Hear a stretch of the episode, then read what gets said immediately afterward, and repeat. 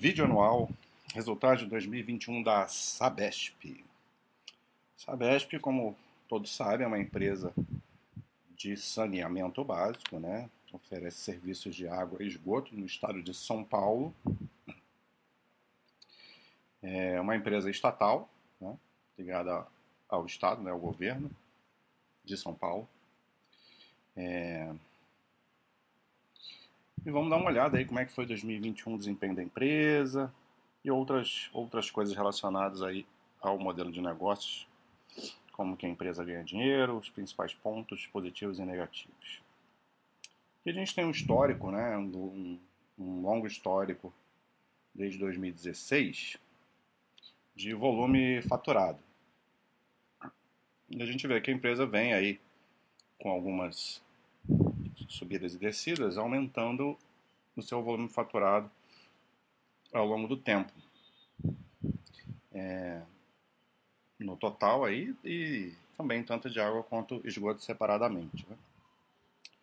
Especificamente é, no, no ano aí, né? O, o volume ele é, aumentou assim de uma forma mais discreta que o volume total, né? 1,2%, o aumento na, tanto em água quanto em esgoto. E, e aqui tem uma, no lado direito aqui tem uma outra métrica que eles é, excluem o resultado de Mauá e a isenções que foram dadas aí é, por conta da pandemia na tipo de tarifas especiais, né, residencial social e favela é o pessoal de mais baixa renda, né? Então essa isenção obviamente jogou para baixo o, o, volume faturado, né? Então se você excluísse essa questão que não deixa de ser um não recorrente, você teria aí um, um volume um, um, pouquinho melhor, né? De 3,5%. A empresa ela vai aumentando, né? Essas ligações de de água e esgoto conforme ela vai é, fazendo as concessões, são concessões geralmente longas, né, que ela ganha, e vai aos pouquinhos é, aumentando a disponibilidade na área que ela tem a concessão. Aqui a gente vê um, um grande resumão do destaque financeiro e de cara aqui a gente já percebe algum um problema, né? Porque a parte que seria mais interessante de estar no verde está no vermelho que é a parte operacional. Então, o que, que acontece? Aqui em cima a gente começa com a receita é, de serviço de saneamento, né? que eles chamam de receita bruta, é até um pouco é, estranho, né? Que a, a, receita bruta nesse tipo de empresa é menor do que a receita líquida, porque tem a questão da receita de construção, né? Quando é, que, que é uma contabilização né, de algo que está sendo construído, uma coisa muito parecida com o que a gente vê, é, por exemplo, nas empresas de transmissão, quando elas não estão operacionais, elas têm um receitamento conforme as obras vão sendo concluídas, a gente tem algo parecido nas construtoras né, de, de, de empreendimentos né, civis mesmo, é, que é o método POC. Então aqui acontece algo parecido, mas a receita é, realmente operacional da empresa é, é seria aqui de 16, 16 bilhões, 16,3 bilhões, com um crescimento de 7,6%. Né?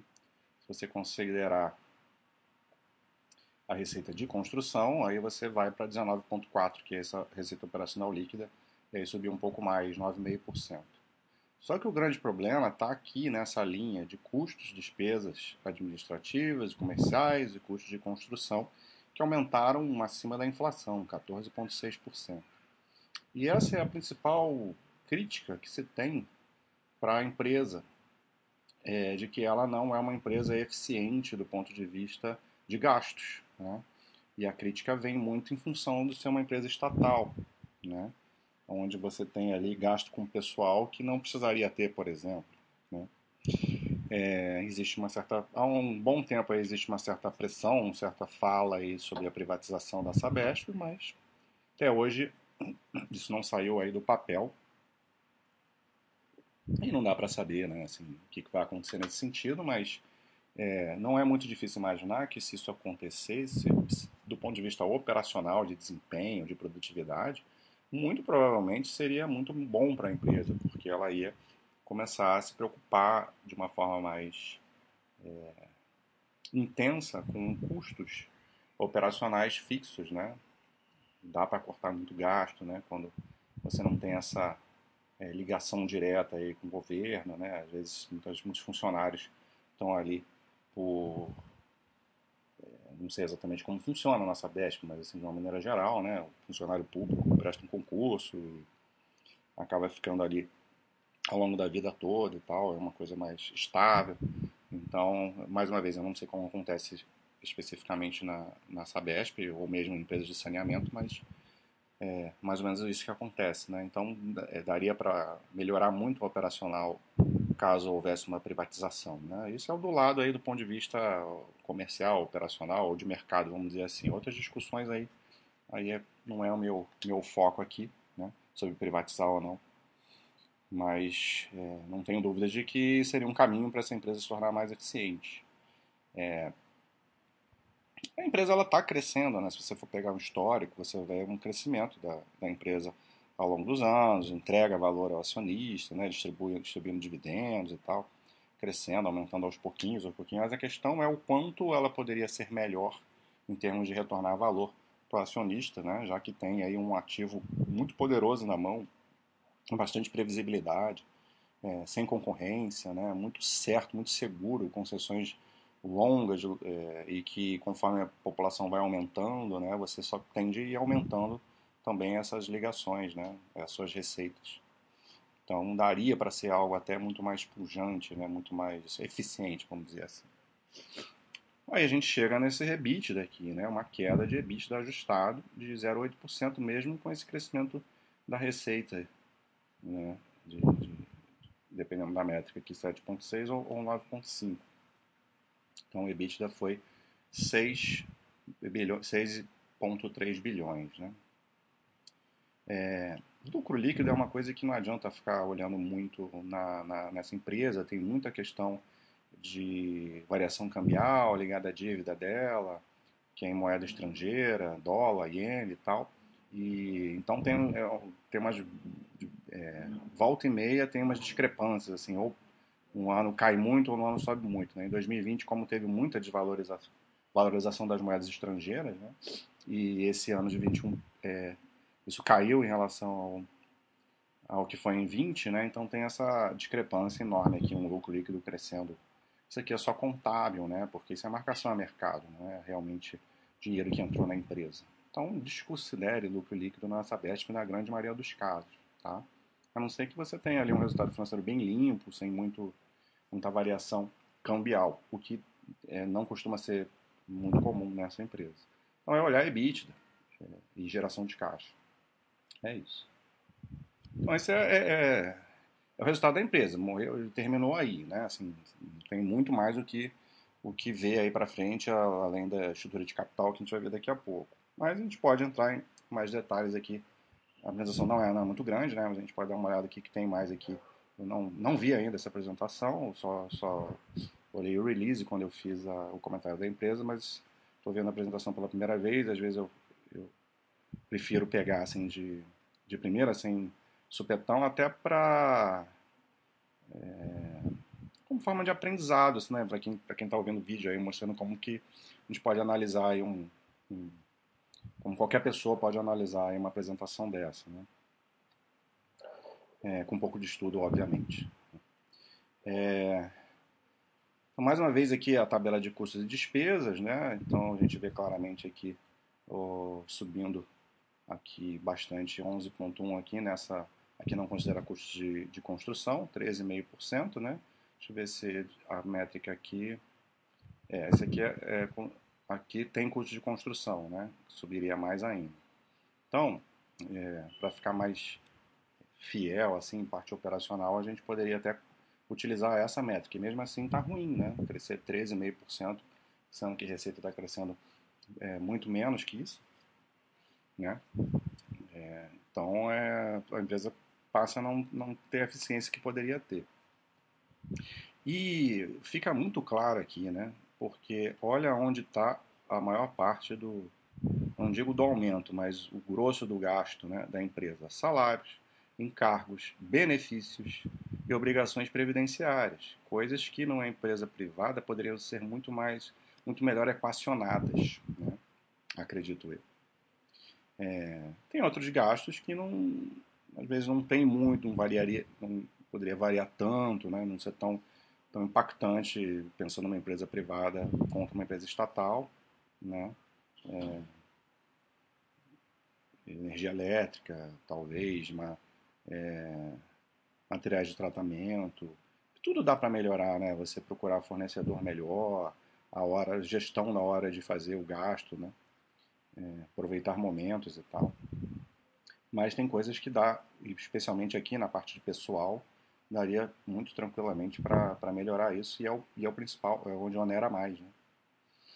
É, parte de depreciação e amortização, isso aqui não, não, não é relevante, né? Assim, não é relevante do ponto de vista geração de caixa, né? É uma questão mais da contabilidade. Então, a empresa, se a empresa está construindo, está aumentando concessão, vai ter depreciação e amortização maior mesmo.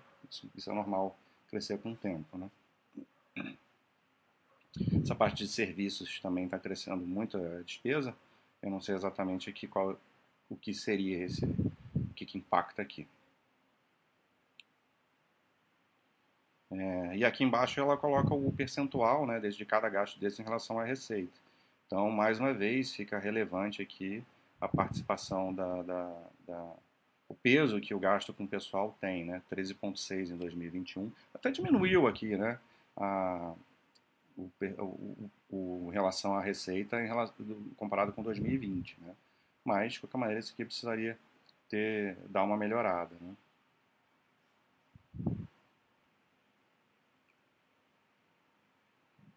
Aqui a gente vê o caminho do lucro líquido, né? Já falei que isso aqui é um pouco irrelevante. Você vê aqui, ó, de, de financeiro aqui é 2,2 bilhões, né?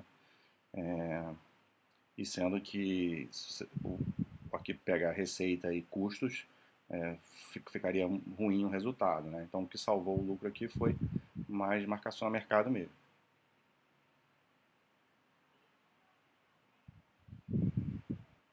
Reajuste em 2022, né, as receitas aumentam em função de, de, de, reajuste de tarifa, que tem a forma como eles fazem um cálculo, né, um, eu não vou entrar nessa minúcia aqui.